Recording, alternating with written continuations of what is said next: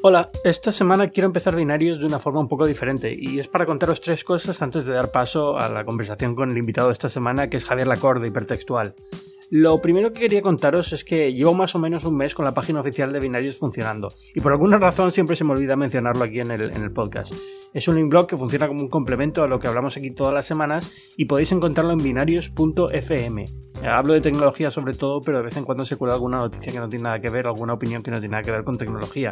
Intento que sea interesante, eso sí. La segunda es mendigar como web podcaster que dejéis algún comentario o nota en vuestra aplicación de podcast preferida y si es en iTunes, pues mejor. Y si es un comentario positivo, pues mejor que mejor. Y como siempre os recuerdo que si tenéis alguna sugerencia o queréis consultarme cualquier cosa, podéis hacerlo en Twitter, en arroba Ángel Jiménez, o en mi página web de Facebook, que es eh, mi nombre completo, eh, facebook.com barra Ángel Jiménez de Luis. Y la tercera, como ya sabéis bien, es que Binarios forma parte de Cuonda, que es una comunidad de podcasts independientes en español. Si al acabar este podcast queréis descubrir otros programas en vuestra lengua, en Cuonda tenemos algunos de los mejores, o a decir los mejores, aunque esté mal que lo diga yo, pero es completamente cierto, podcasts en español. Podéis encontrar más información en www.cuonda.com. Y ahora sí, empieza Binarios.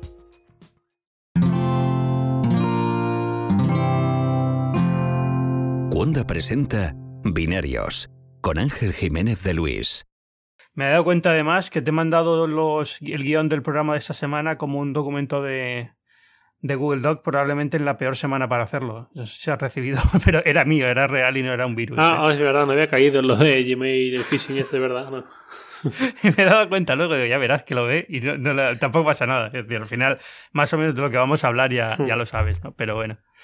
Um, ¿Qué tal? ¿Qué tal todo? Bien, bueno, empezando, digo todavía empezando el año y estamos en mayo, pero todavía tengo la sensación de que estamos empezando 2017. Yo también, pero yo creo que sabes por qué, porque no ha pasado nada, no ha pasado nada interesante todavía. Entonces la sensación que tengo es que no, no nos hemos movido um, a nivel tecnológico, al, al, menos. Cuando llega ahora Google I.O. y llega WWDC y todos estos es cuando empiezo a pensar que es un año nuevo. Me suele pasar bastante y no ha habido tampoco nada así interesante de, de, anuncios gordos en CES ni nada de esto. O sea que, desde el punto de vista profesional al menos lo entiendo. Sí. No sé si lo dices por eso o era un tema así en general. No, lo digo un poco por todo, pero bueno, sí puede ser que parte sea, sea esa razón. Uh -huh. Bueno, semana de bastantes cosas. ¿Con qué hablamos? ¿Con qué empezamos? Empezamos con, con Apple, por ejemplo. Por ejemplo. Eh, resultados, ¿cómo los has visto? Bueno, vamos a hacer un resumen rápido. Eh, 50 millones de iPhones han sido, ¿no? Más o menos. Justo, 50,8, vaya. 50,8 y ¿cuánto beneficio? Eh, uf, ni me acuerdo de ese dato. Pues vaya, porque yo te traigo a ti como el experto. O sea, lo miramos rápido. no, es que, y, y además yo, si, en, si, te digo la verdad, uh -huh. nunca me fijo en, tanto en dólares, debería hacerlo más como en números de productos.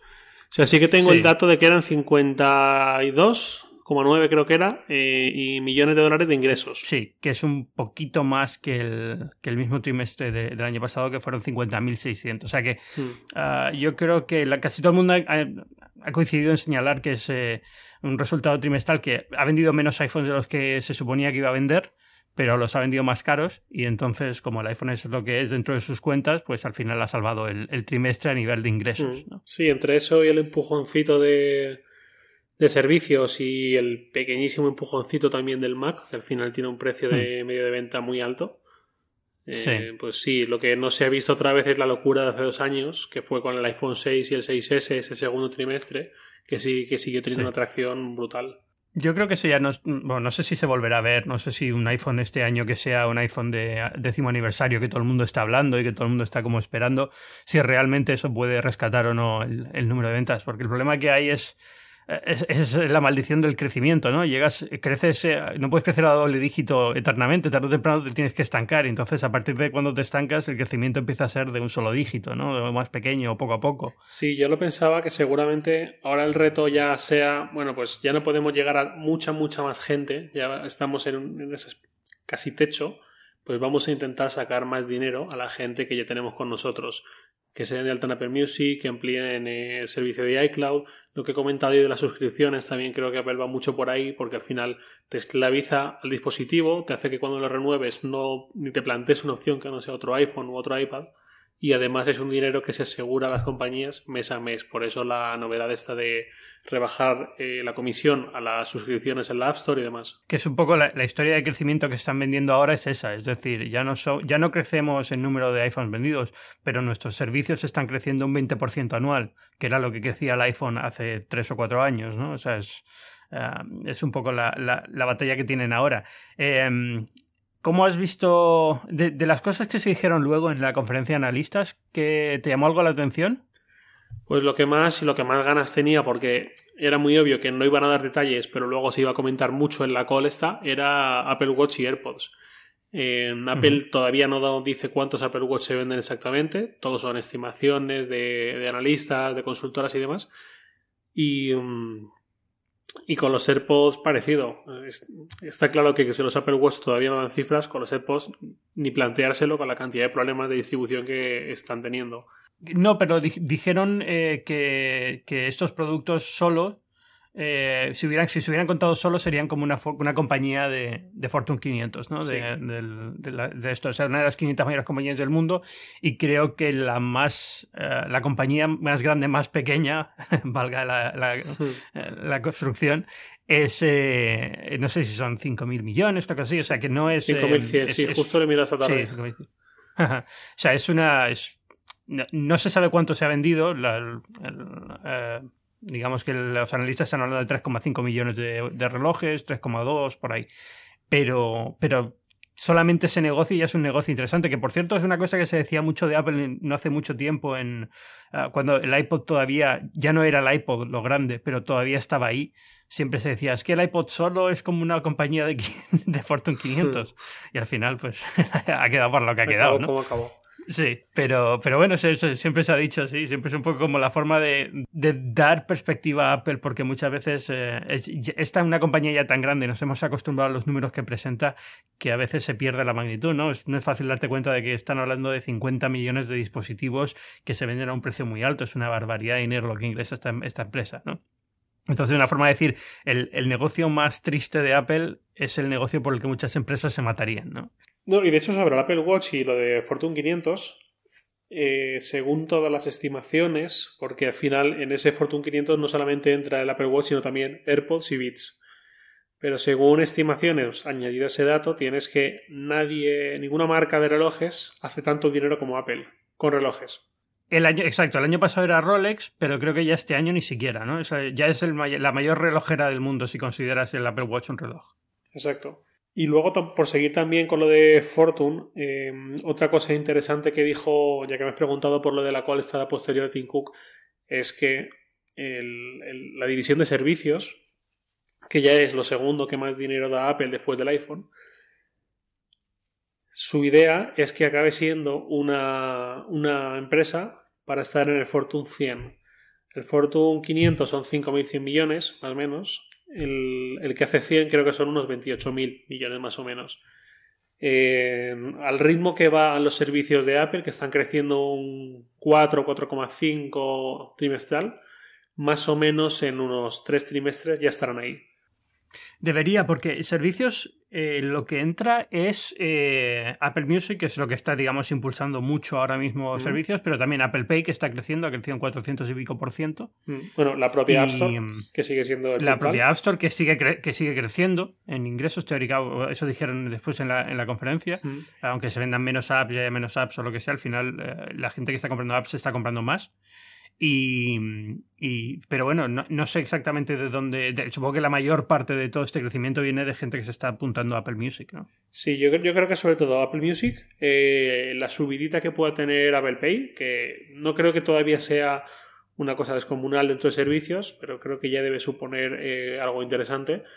Y sobre todo lo que te comentaba antes de las suscripciones. Eh, Apple lleva un tiempo promoviendo de forma indirecta mucho las suscripciones. Eh, primero dejó que cualquier categoría de aplicaciones pudiese tener suscripciones dentro de, la misma, que eso al final es comisión para Apple mes a mes sin hacer, entre comillas, nada. Y además ha rebajado eh, la comisión por durante el primer año, creo que era, ¿no? Eh, a, partir del primer año rebaja un poco lo que se lleva. Que yo siempre pensaba que esto era para cazar a Amazon, que todavía no está en Apple TV, pero todavía no ha aparecido Amazon en Apple TV y me estoy subiendo por las paredes ya con el Apple TV. Pero, pero bueno, no sé si acabarán cediendo. Pero sí, eh, ha bajado un poco la. Ha bajado un poco la, comisión a partir del segundo año, pero, pero bueno, en el fondo tampoco es. Sigue siendo una comisión bastante buena teniendo en cuenta el servicio que. claro, y sobre todo que si suben en volumen a ellos no, les cuesta prácticamente nada más. Claro. Eh, y de hecho ya estamos viendo incluso suscripciones en aplicaciones que pensábamos que por su género no necesitarían nunca de una suscripción una aplicación de podcast, ya que estamos en un podcast, eh, como Overcast, que te pide una suscripción mensual. Y luego, pues también están proliferando mucho las apps estas de fitness, de nutrición, con un eh, asistente virtual por el que tú pagas semana a semana o mes a mes. Luego, toda la problemática que hubo con Spotify cuando cobraban 3 dólares extra o 3 euros extra si te dabas de alta desde la aplicación.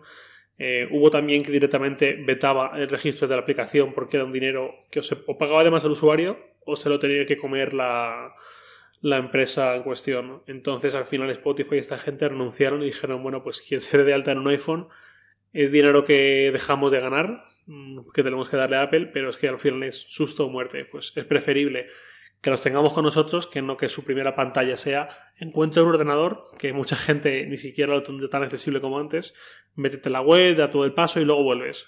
Sí, bueno, porque puedes entrar también por el navegador de la, pero no puedes enlazarlo directamente, con lo cual tienes que decirle a la gente, sal de esta aplicación, abre Safari, vete a esta URL. Sí, es, claro, es más friccional y en cambio Apple Music lo tienes ya preinstalado, ya con tu tarjeta de crédito memorizada, solamente tienes que darle a si quiero. Hmm. Mm. Ahora sí no es mal, es decir, yo he empezado a usar Apple Music exclusivamente ya desde hace, llevo ya bastante tiempo.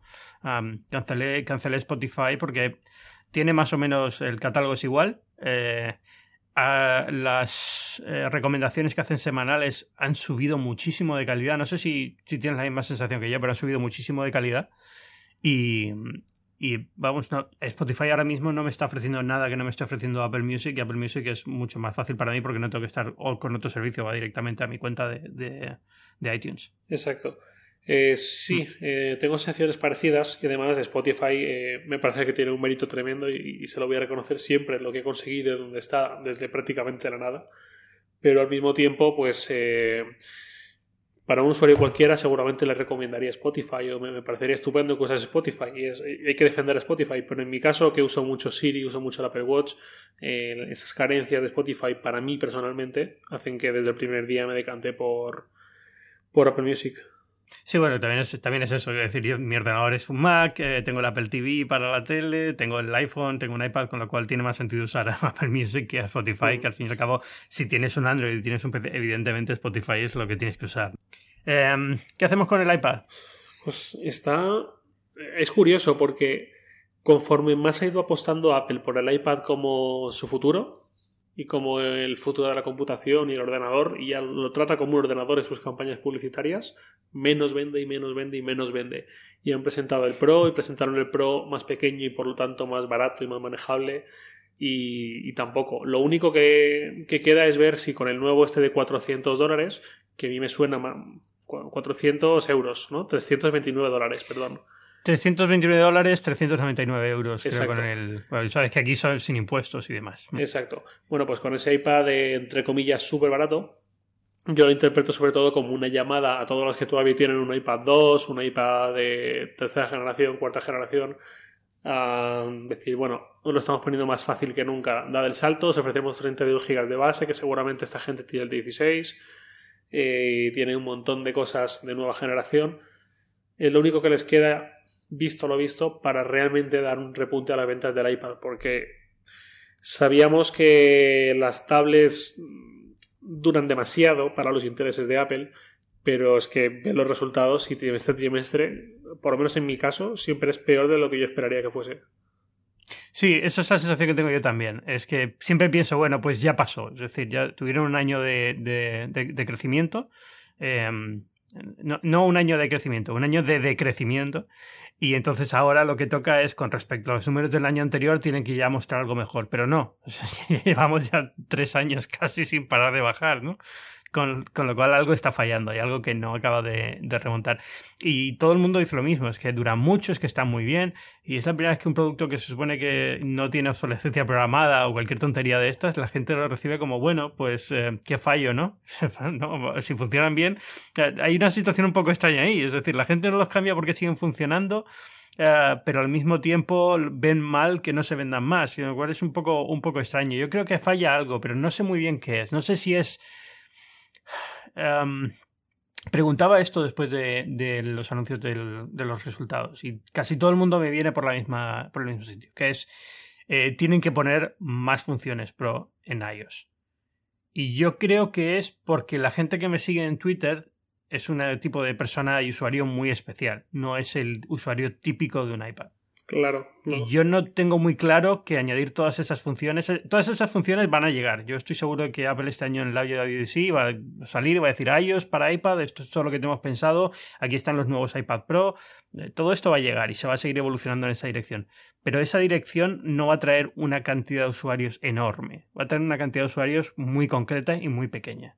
Entonces no sé muy bien dónde, dónde puede estar el siguiente, el siguiente paso a dar. No sé si es eh, hacer este iPad más barato para vender a empresas y colegios o, si es em, esperar a que toda esta gente que se compró un iPad 2 y todavía lo está utilizando se le rompa y de repente todos en masa vayan a comprar el siguiente, que lo dudo que pase todos al mismo tiempo. Ah, no, entiendo muy bien dónde va, a estar la historia de, crecimiento si es que la hay. Hmm, yo estoy un poco también como tú. Em, por un lado, por supuesto que el que te lee en Twitter a ti o a mí y nos contesta a los 10 minutos de poner un tweet, automáticamente ya no es un baremo de nada. O sea, ya es un perfil de usuario muy específico, pues como tú y como yo. No, representamos a la sociedad civil. Mm, luego, el tema del iPad barato para educación. Mm, ¿Cómo de barato? No sé, en Estados Unidos no tengo ni idea del panorama de la educación. Pero en España, la experiencia que tenemos con informática o, electrónica, como lo quiera llamar, en las aulas es. Eh, un portátil lamentable de Zapatero para un curso de, de, primaria, creo que era, y, y salió como salió fatal, eh, lo cancelaron un poco después, no ha habido recorridos. La educación pública, para empezar, que en España ni siquiera es muy alta, comparado con otros países de Europa, pero en España eh, creo que estamos a la cola de educación privada y concertada, sobre todo concertada. Lo que pasa es que en la práctica la concertada no es tan diferente a la privada, o sea, a la pública, perdón. Em, entonces, ¿cómo calzas ahí un dispositivo como el iPad que parece un capricho, parece una pijada en, en aulas de niños pequeños o, adolescentes? Es decir, eso lo veo más planteable en un colegio privado específico o en algunos colegios privados eh, que sí que se pueden dar, animar a, a ese salto, a esa compra, pero a nivel masivo creo que ni de lejos. Aquí es que ha habido ha habido varios problemas, eh, pero de fondo está el que siempre hay en estos temas de educación, y es que eh, no es darle un ordenador a un alumno, es que es organizar todo el aprendizaje en torno a ese dispositivo. Entonces, eh, si tú le das un iPad a, un, a un niño, se va a poner a jugar con el iPad si le das un iPad y tiene un profesor muy bueno que puede estar encima y sabe cómo funcionan las cosas y demás, puede enfocarlo, pero no hay todavía una cosa sistematizada de cómo se debe utilizar la herramienta. se ha empezado a hacer ahora, eh, yo creo que ahora estaría Apple en una posición mucho mejor para intentar este tipo de cosas, pero viene ya con un bagaje que fue el fracaso del programa de Los Ángeles, que compraron no sé cuántos mil iPads y al final fue un fracaso absoluto. De todas formas, aquí en Estados Unidos la educación es también un poco... Ah, yo, creo que esto pasa en todos los países. La educación es muy particular aquí ah, en cuanto a que las escuelas se... Eh, los fondos para las escuelas a nivel federal hay muy poquito dinero, eh, se, se, sustentan con los impuestos locales de, propiedad. Entonces, eh, en las zonas de casas muy, muy caras, los colegios tienen mucho más dinero y por eso es una especie de, de, círculo vicioso, ¿no? Atraen también a la gente con más dinero, entonces se van creando como zonas de muy alta, de gente con mucho, con mucho nivel económico que tienen mejores escuelas, es, es un problemón enorme. Em, y entonces este tipo de colegios sí que son los que se pueden permitir poner un iPad en cada, en cada digamos, en, el escritorio de cada alumno. Eh, de todas formas, lo que ha pasado aquí en Estados Unidos, y esto lo enlazamos ya si quieres con, Microsoft, y vamos un poco a lo que ha presentado Microsoft esta semana. Lo que ha pasado es que Chromebook se ha comido el mercado, porque ha llegado con ordenadores de 150, pero ya no es solamente un tema del precio, no es que el ordenador cueste 150, 200, 300 dólares y el iPad valga 100 dólares más. O sea, no es un problema de el desembolso inicial en el producto, es que era mucho más fácil administrar estos ordenadores para, para un profesor o el técnico que tenga el colegio en ese momento, ¿no? Para decir, oye, vamos a poner, eh, vamos a comprar tantos ordenadores como alumnos tenemos, pero luego los alumnos no tienen que llevarse el dispositivo a casa, cuidarlo durante un año, asegurarse de que no se rompa. No, no, no, no. Solo tienen una cuenta de usuario y el ordenador que les toque ese día se conectan con su cuenta de usuario y tienen todos sus archivos y sus trabajos y demás. Y eso es lo que Apple ahora ha empezado a hacer con las últimas versiones de iOS. Está empezando a permear un poco en el mercado, pero llega bastante, mucho, llega bastante tarde ya, digamos. No llega tarde llega como ha llegado Microsoft y, Google tampoco tiene, digamos, el, eh, tiene el 50% del mercado educativo aquí en Estados Unidos hasta, hasta 12 años, no sé en qué, qué considerar, creo que es primaria lo que, lo que equivale, eh, pero, pero no es tampoco una cosa que no pueda, digamos, cambiar. O sea, Microsoft puede ganar este mercado, Apple puede ganar este mercado si se ponen a ello. Lo que pasa es verdad que que han tardado en llegar a ese nivel de, eh, abstracción de no, no, no, no, vamos a dejarnos, vamos a no pensar en el dispositivo como el, protagonista de todo esto. Es el software que va detrás lo que tenemos que estar repensando, digamos. Sí, con, Microsoft, ¿no crees que, que lo que es el software, Office 365, eh, es lo que está arrasando en universidades, en institutos, o sea, yo lo veo, además mi, novia es profesora y veo las herramientas que usa y, cómo se comunican con los alumnos, sus plataformas. Office veo que ha ganado, veo que está imparable. el problema es cómo quieren llevar luego al hardware. Y, hardware, y es lo que nos ocupa ahora. La nueva Surface Laptop está, sí, a lo mejor sobre el papel, parece ideal para estudiantes, pero es que cuesta una pasta. O sea, cuesta mil dólares, mil ciento y pico euros. Eh, ¿Cómo compites contra Bueno, pero cuesta, cuesta lo que cuesta un MacBook Air. Eh, no cuesta mucho más, ¿no? Digamos, y es un poco eso. Es decir, yo, yo creo que ese. Eh, el, el Surface Laptop es un ordenador que se ha creado por la foto famosa esta que circuló hace años, desde hace desde 2010 o por ahí, o sea, hace ya casi una década, pero esa foto famosa que sacó un profesor que todos los alumnos tenían un Mac abierto en, la clase. ¿Te acuerdas de esa foto? Salvo uno, me acuerdo, sí. Exacto. Yo creo que esa fue la foto que llevó a Microsoft a decir, oye, no, hay que cambiar las cosas. Y este producto, digamos que es, está pensado para cambiar eso, para que el alumno que se va a comprar un ordenador, un MacBook Pro muy barato o, o un MacBook Air o un MacBook de los nuevos, que en vez de eso piense en comprarse este ordenador. Pero digamos que ya van con esa mentalidad de es para. Yo no lo veo para. Primero, para primaria, olvídate, evidentemente. Para, para secundaria, para instituto y demás. Es un poco cogido con, con, pinzas, pero bueno, puede ser, y ahí estamos en un nivel que en Estados Unidos mil dólares por un portátil. Eh, digamos que hay familias que compran a sus, eh, a sus hijos adolescentes un MacBook Pro y son dos mil y pico dólares de ordenador, ¿no? O sea, puede ser pero sobre todo yo creo que es para el universitario, para la persona que empieza las clases este año y le van a dar un ordenador para ir al, a la escuela, a la escuela va a decir, al, a la universidad. Y es que ese ordenador que, que haya cierto entusiasmo por tener un, Windows, que no sea solamente el off, no, el que queremos es un Mac, ¿no? El aspiracional. Eh, yo creo que eso es un poco el que están intentando conseguir. Por eso ese precio eh, es alto, y desde luego hay ordenadores de Dell y de Lenovo y de HP que probablemente a un precio más bajo también están muy muy bien. Pero yo creo que ese es el juego al que está intentando jugar Microsoft. Yo donde iba con lo del precio alto para el mercado educativo, me refería a eso, me refería a meterlo en instituto de secundaria. pagados por el propio, por el propio colegio. Claro, otra cosa es lo que tú dices de los universitarios.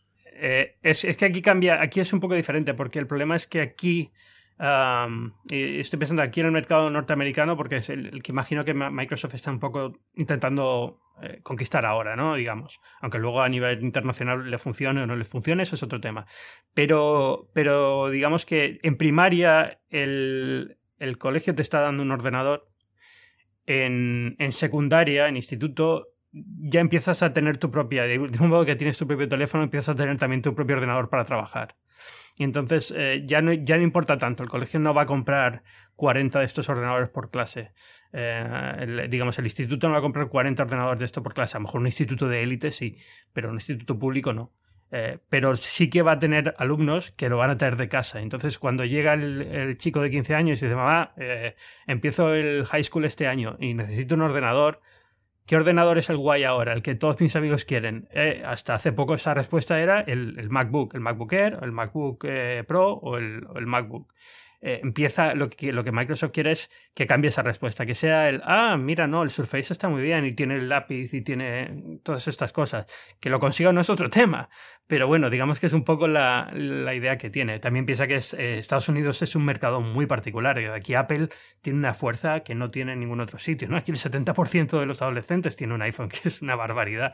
Ah, ah, pero, pero es un poco la, la tendencia que ellos que intentan corregir con este, creo, vamos, con el, con el Surface Laptop. Que está muy bien, ¿eh? que yo lo estuve probando esta semana en el evento aquí de Nueva York y, y es un ordenador bastante, bastante interesante. Yo, hay cosas que me rozan un poco, ¿vale?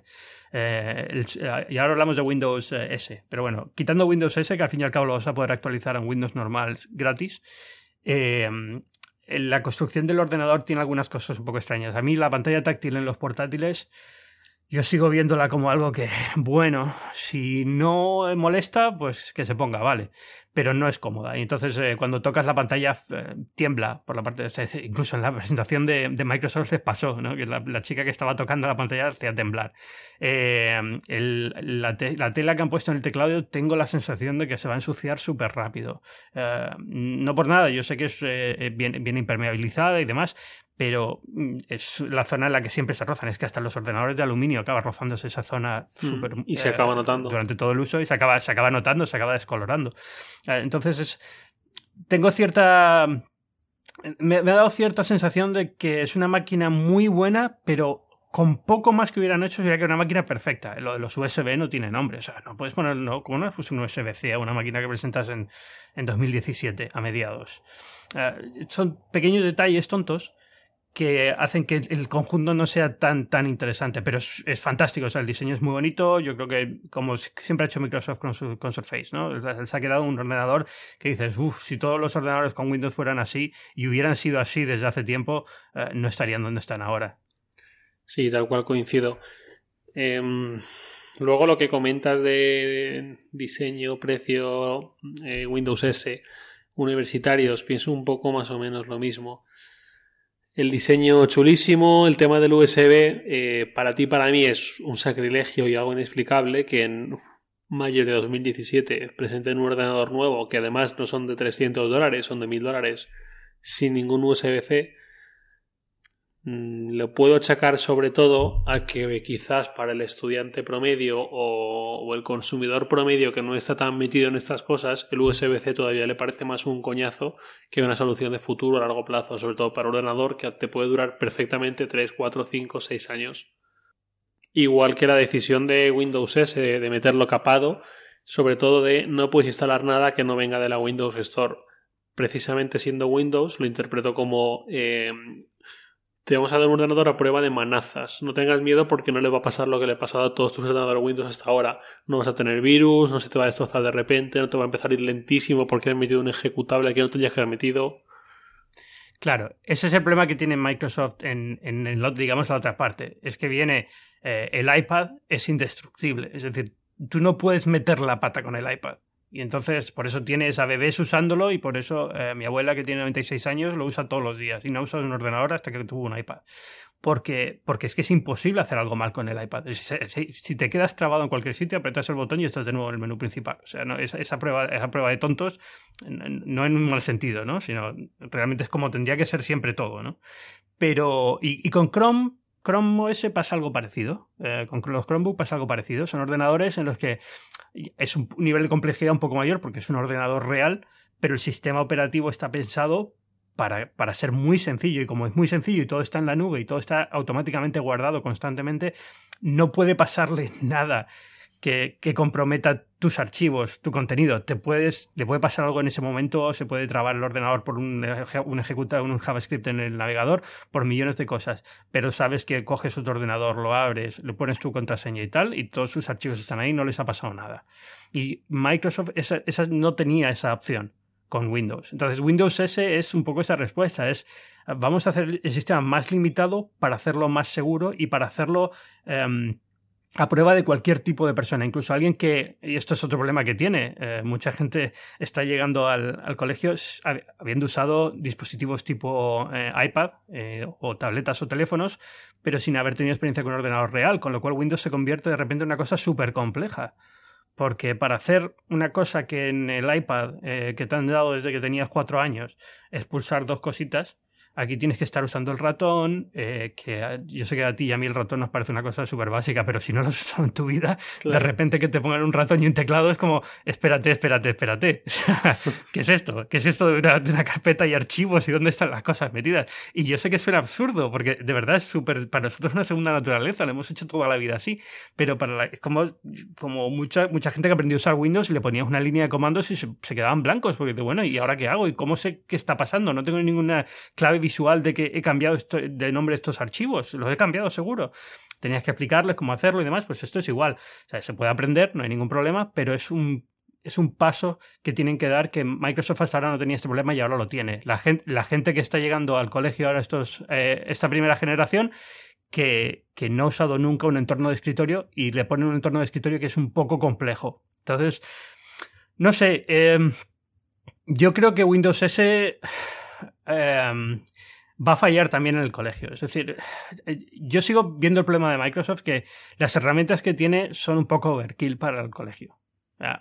Office en su momento era lo que era, pero hoy es, y han hecho muy bien la transición y es un servicio de suscripción fantástico para grandes compañías y trabajas en una multinacional trabajando con un equipo internacional, puedes coordinarte para hacer documentos fantástico. Pero Google Docs hace muy sencillo eso en un entorno mucho más simple. Y es, un poco el problema que tiene Microsoft. O, hace sus herramientas más tontas para que sean más simples de utilizar y en ese caso se encuentra con la ira de la gente que quiere la herramienta más potente o, las mantiene como está y las mantiene fuera del alcance de, los chicos. ¿no? Pero bueno. Bueno, Javier Lacorte, muchísimas gracias por eh, venir esta semana de nuevo a Binarios. Gracias a ti, hombre Ángel. Siempre un placer. Eh, no, se nos queda nada, ¿no? Yo creo que hemos, eh, hemos hablado un poco de todo lo que había que hablar. Microsoft Apple, esta semana el canon ya está listo. Eso es. ¿Dónde te puede encontrar la gente? Pues en Twitter, arroba jlacord y en hipertextual.com, sobre todo ahí. Ahí los mandamos. ¿De acuerdo? Muchas gracias por, por venir. Muchas gracias, Ángel. Un abrazo.